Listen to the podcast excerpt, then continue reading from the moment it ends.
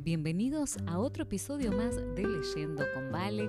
Te saluda Valeria Estrada desde Phoenix, Arizona, en los Estados Unidos. Si querés contarme desde qué parte estás escuchando, por favor, mandame un mensaje a mi correo electrónico que es el siguiente y también está en las notas de este episodio. valeria.bonae.org valeria.bonae.org. Espero que te encuentres bien, que estés contento de, de, poder estar acá compartiendo conmigo este audio en donde estamos leyendo el libro de Elena de White, El Camino a Cristo, con comentarios del pastor Alejandro Bullón, que este libro fue un regalo de mi amiga Vanessa, que está en Argentina. Vane, te mando un besote porque yo sé que vos siempre estás escuchando y compartiendo. Si este episodio te bendice, también te invito a vos que seas un canal de bendición compartiendo la lectura de este libro, de este capítulo. ¿Qué te parece si antes de comenzar hacemos una palabra de oración ahí donde te encuentres? Te pido que medites en estas palabras. Padre nuestro que estás en el cielo, Señor, te alabamos, te glorificamos porque eres un Dios grande, un Dios de amor, de gracia, de misericordia que se apiada de sus hijos. En este momento, Señor, cuando vamos a compartir esta lectura, pido que abras nuestras mentes, nuestro corazón para poder recibir lo bueno y desechar todo aquello que no nos permite estar en armonía contigo. Padre, gracias por este podcast. Síguenos bendiciendo y bendice a cada persona que esté escuchando en este momento. Tú conoces las luchas, las dificultades, las pruebas por las cuales han de estar pasando. Señor, tú ves todo, todo lo que nosotros no podemos ver. Y es por eso que te pido que te quedes con cada oyente. En el nombre de Jesús. Amén. Capítulo número 9. Son 12 capítulos. Ya estamos casi por llegar al final de este libro. Se titula Una experiencia real.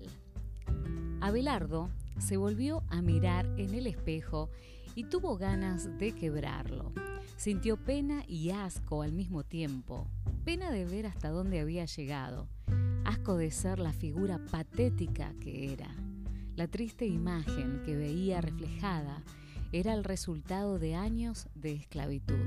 Se consideraba una piltrafa humana, incapaz de decir no, sin fuerzas para salir de la drogadicción. Un día llegó a sus manos un folleto que hablaba del amor de Dios por el pecador y de su anhelo de salvarlo y restaurarlo. Las frecuentes derrotas llevaron a Abelardo a buscar a Jesús. En desesperación, cayó un día a los pies del Salvador misericordioso y le dijo, Señor, he luchado solo y no logré nada. ¿Puedes hacer algo por mí? La oración no había salido aún de sus labios cuando llegó la respuesta de Jesús. En la penumbra de su mente entenebrecida por las drogas, sintió el toque divino del amor y el deseo de levantarse del polvo. Conocía a Abelardo en un congreso de jóvenes, cuenta el pastor Alejandro Bullón. Sus ojos brillaban de emoción mientras me contaba su historia y me presentaba a tres ex drogadictos que él había conducido a Cristo. Al oír su testimonio, un colega que estaba a mi lado le preguntó, ¿cómo hiciste para que ellos aceptasen a Jesús? Y Abelardo respondió, no sé, ellos sabían quién era yo y cuando me preguntaron qué sucedió conmigo, les hablé de Jesús y ellos vinieron. En el capítulo anterior vimos que el secreto para crecer en la experiencia cristiana es cultivar una vida de comunión diaria con Cristo. La pregunta que deberíamos hacernos es, ¿qué significa comunión diaria con Él? No es meramente un sentimiento romántico, místico, filosófico o teológico. Es una experiencia real y práctica. No se relaciona solo con sensaciones agradables y emociones excitantes, sino muchas veces con luchas cruentas, esfuerzos y lágrimas. Capítulo 9 el trabajo y la vida.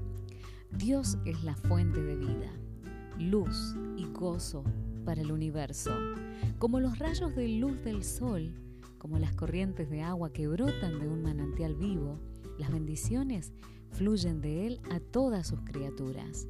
Y donde quiera que la vida de Dios esté en el corazón de los hombres, inundará a otros con amor y bendición. Para nuestro Salvador, era un gozo levantar y redimir a los hombres caídos. Para lograr este fin, no estimó su vida preciosa para sí mismo, sino que sufrió la cruz menospreciando la vergüenza. De la misma manera, los ángeles están siempre empeñados en trabajar por la felicidad de otros. Para ellos es un gozo, lo que los corazones egoístas considerarían un servicio humillante, servir a los que son miserables y bajo todo aspecto inferiores a ellos en carácter y jerarquía, es la obra de los ángeles que no tienen pecado. El espíritu de amor abnegado de Cristo es el espíritu que impregna el cielo y es la esencia misma de su gloria. Este es el espíritu que poseerán y la obra que harán los seguidores de Cristo. Cuando el amor de Cristo es atesorado en el corazón, al igual que una dulce fragancia, no se lo puede ocultar. Todos aquellos con quienes nos relacionemos percibirán su santa influencia. El Espíritu de Cristo en el corazón es semejante a un manantial en el desierto que fluye para refrescar a todos y hacer que los que están a punto de perecer tengan ansias de beber del agua de vida. El amor a Jesús se manifestará en un deseo de trabajar como Él trabajó para bendecir y elevar a la humanidad. Nos impulsará a amar, a ser sensibles y a tener compasión por todas las criaturas que gozan del cuidado de nuestro Padre Celestial. La vida terrenal del Salvador no fue una vida de comodidad dedicada a sí mismo, sino de trabajo con esfuerzo persistente, fervoroso e infatigable por la salvación de la humanidad perdida. Desde el pesebre hasta el Calvario, siguió la senda de la abnegación y no procuró ser liberado de tareas arduas, viajes agotadores y penosísimos cuidado y trabajo. Dijo, el Hijo del Hombre no vino para ser servido, sino para servir y dar su vida en rescate por muchos. Esto se encuentra en Mateo 20:28. Este era el gran objetivo de su vida, todo lo demás era secundario y supeditado a este. Su comida y su bebida fue hacer la voluntad de Dios y acabar su obra. No había egoísmo ni interés propio en su trabajo. Así también, quienes son participantes de la gracia de Cristo estarán dispuestos a hacer cualquier sacrificio para que otros, por quienes Él murió, puedan participar del don celestial harán cuanto puedan para que el mundo sea mejor por su permanencia en él. Este espíritu es el fruto seguro del alma verdaderamente convertida. Cuando uno va a Cristo, nace inmediatamente en el corazón un vivo deseo de dar a conocer a otros qué precioso amigo ha encontrado en Jesús. La verdad que salva y santifica no puede permanecer encerrada en el corazón si estamos revestidos de la justicia de Cristo y rebosamos de gozo por la presencia de su Espíritu, no podremos guardar silencio. Si hemos gustado y visto qué bueno es el Señor, tendremos algo que contar. Como Felipe cuando encontró al Salvador, invitaremos a otros a ir a Él. Procuraremos presentarles los atractivos de Cristo y las realidades invisibles del mundo venidero tendremos un deseo ardiente de seguir en la senda que anduvo Jesús. Anhelaremos fervientemente que los que nos rodean puedan ver al Cordero de Dios que quita el pecado del mundo. Y el esfuerzo por hacer el bien a otros se tornará en bendiciones para nosotros mismos. Este era el propósito de Dios al darnos una parte que hacer en el plan de la redención él ha concedido a los hombres el privilegio de llegar a participar de la naturaleza divina y de, a su vez, difundir bendiciones a sus semejantes. Este es el honor más elevado y el gozo más grande que Dios pueda conferirles a los hombres. Los que así llegan a participar en trabajos de amor son ubicados mucho más cerca de su Creador. Dios podría haber encomendado el mensaje del Evangelio y toda la obra del ministerio de amor a los ángeles celestiales. Podría haber empleado otros medios para llevar a cabo su propósito pero en su amor infinito eligió hacernos colaboradores con Él, con Cristo y con los ángeles, para que pudiéramos participar de la bendición, el gozo y la elevación espiritual que resultan de este ministerio abnegado. Llegamos a estar en sintonía con Cristo al participar de sus padecimientos. Cada acto de sacrificio personal por el bien de otros robustece el espíritu de caridad en el corazón del que da y lo pone en alianza más estrecha con el Redentor del mundo, quien, por amor a ustedes, se hizo pobre siendo rico, para que ustedes fuesen enriquecidos con su pobreza. Y solo cuando cumplimos así el propósito que Dios tenía al crearnos, la vida puede ser una bendición para nosotros. Si trabajas como Cristo ideó que sus discípulos trabajen y ganas almas para Él, sentirás la necesidad de una experiencia más profunda y un conocimiento mayor de las cosas espirituales y tendrás hambre y sed de justicia.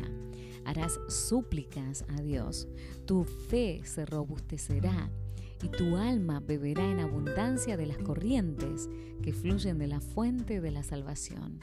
Enfrentar oposición y pruebas te llevará a la Biblia y a la oración.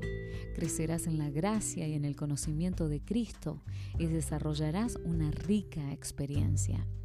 El espíritu de trabajo desinteresado por otros da al carácter profundidad, estabilidad y amabilidad como las de Cristo y trae paz y felicidad a quien las tiene. Las aspiraciones se elevan, no hay lugar para la pereza o el egoísmo. Quienes así ejerciten las gracias cristianas crecerán y se harán fuertes para trabajar por Dios. Tendrán claras percepciones espirituales, una fe firme y creciente y un mayor poder en la oración. El Espíritu de Dios, que mueve su espíritu, pone de manifiesto las sagradas armonías del alma en respuesta al toque divino los que así se consagran a un esfuerzo desinteresado por el bien de otros, ciertamente están ocupándose en su propia salvación. La única forma de crecer en la gracia es haciendo desinteresadamente la obra que Cristo ha puesto en nuestras manos ocuparnos en la medida de nuestras capacidades, en ayudar y beneficiar a quienes necesitan la ayuda que podemos darles. La fuerza se desarrolla por medio del ejercicio. Estar en actividad es la condición misma para vivir. Los que se esfuerzan por mantener una vida cristiana, aceptando pasivamente las bendiciones que vienen por medio de la gracia, sin hacer nada por Cristo, Simplemente procuran vivir comiendo sin trabajar. Pero el resultado de esto, tanto en el mundo espiritual como en el temporal, es siempre la degeneración y el deterioro. Si una persona se rehúsa a ejercitar sus miembros, pronto perderá todo el poder de usarlos. Así también el cristiano que no ejercita las facultades que Dios le ha dado, no solo dejará de crecer en Cristo, sino también perderá la fuerza que tenía. La iglesia de Cristo es el medio elegido por Dios para salvar a la humanidad. Su misión es llevar el Evangelio al mundo y la obligación recae sobre todos los cristianos. Cada uno de nosotros, hasta donde lo permitan nuestros talentos y oportunidades, debe cumplir con la comisión del Salvador. El amor de Cristo que nos ha sido revelado nos hace deudores de todos los que no lo conocen. Dios nos ha dado luz no solo para nosotros, sino también para que la derramemos sobre ellos. Si los seguidores de Cristo estuviesen despiertos al deber, habría miles de heraldos del Evangelio en tierras paganas, donde hoy hay uno solo.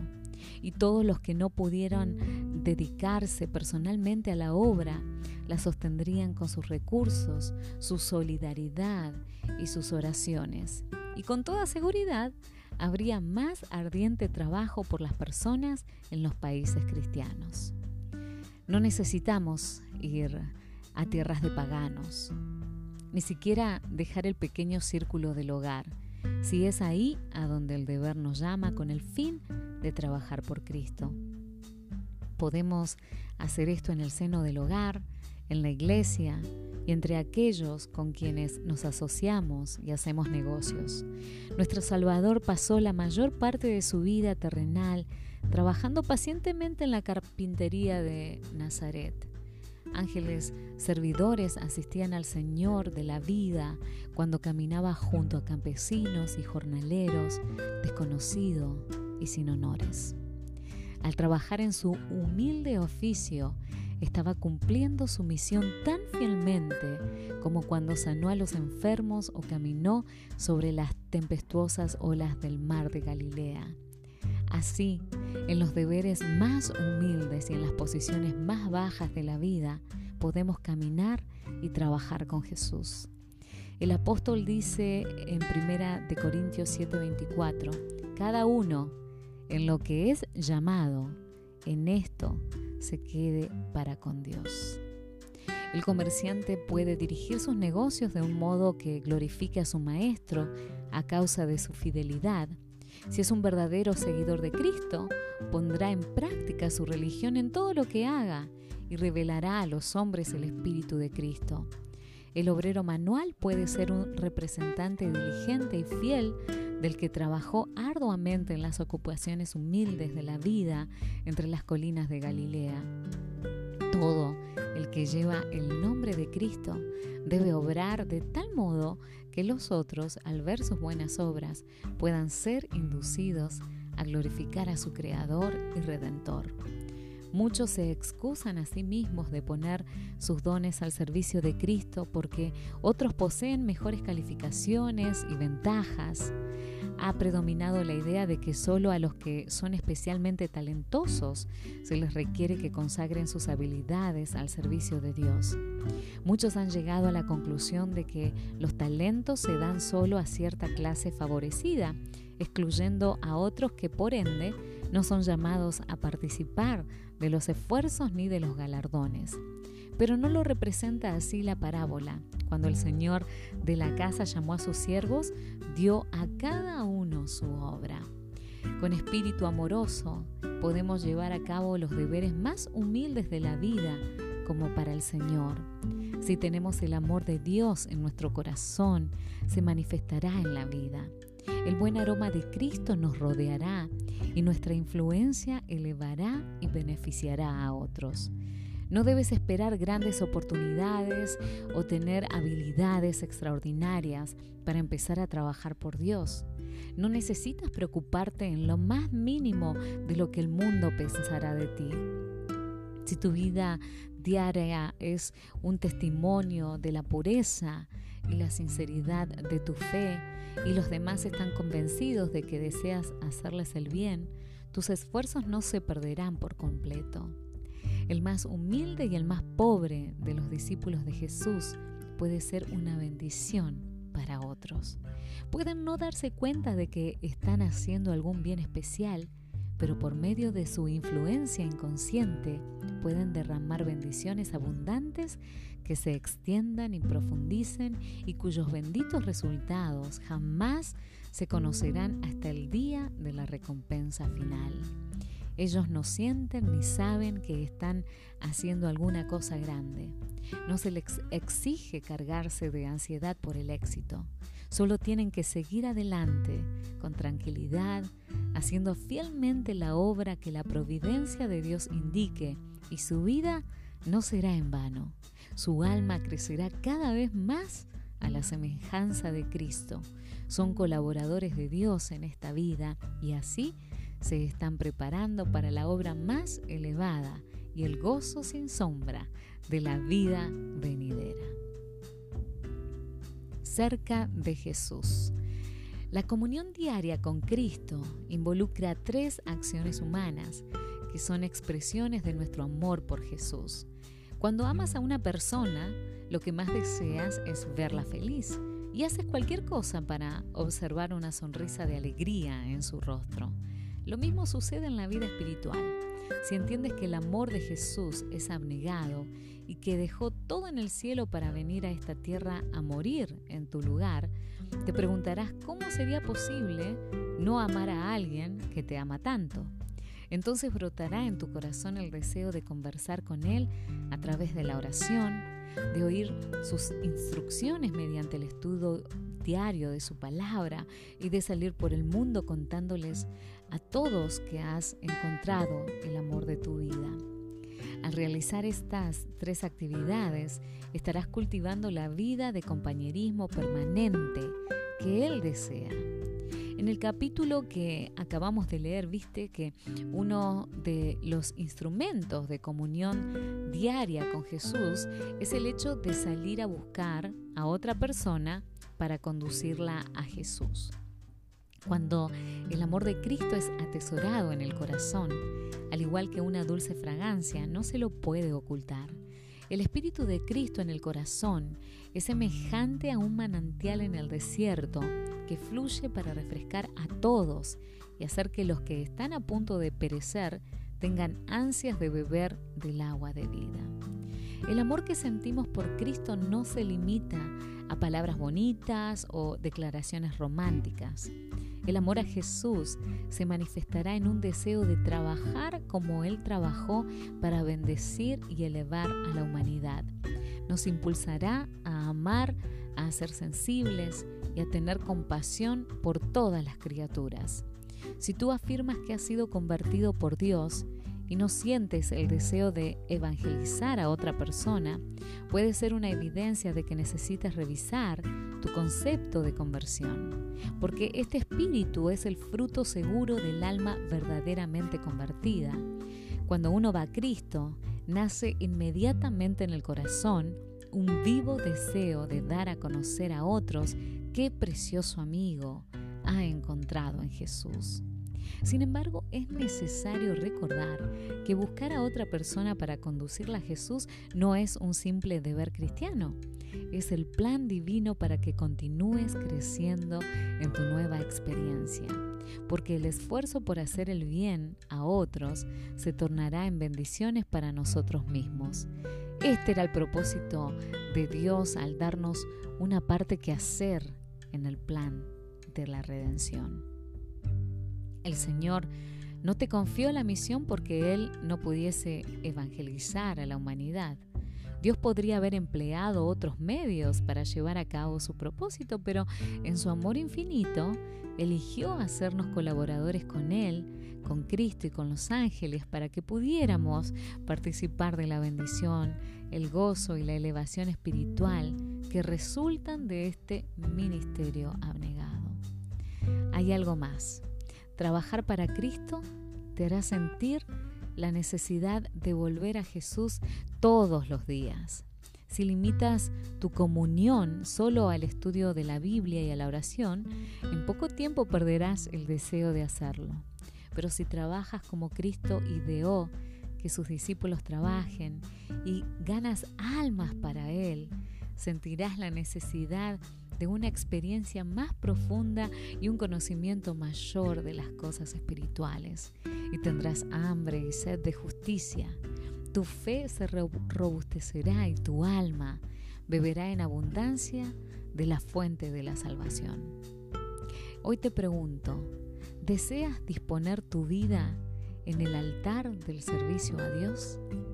Hazlo ahora, porque la única forma de crecer en la gracia es haciendo desinteresadamente la obra que Cristo ha puesto en nuestras manos. Mi decisión. Después de reflexionar sobre el contenido de este capítulo, pongo mi vida en las manos de Dios a fin de que Él me transforme en un pescador de hombres.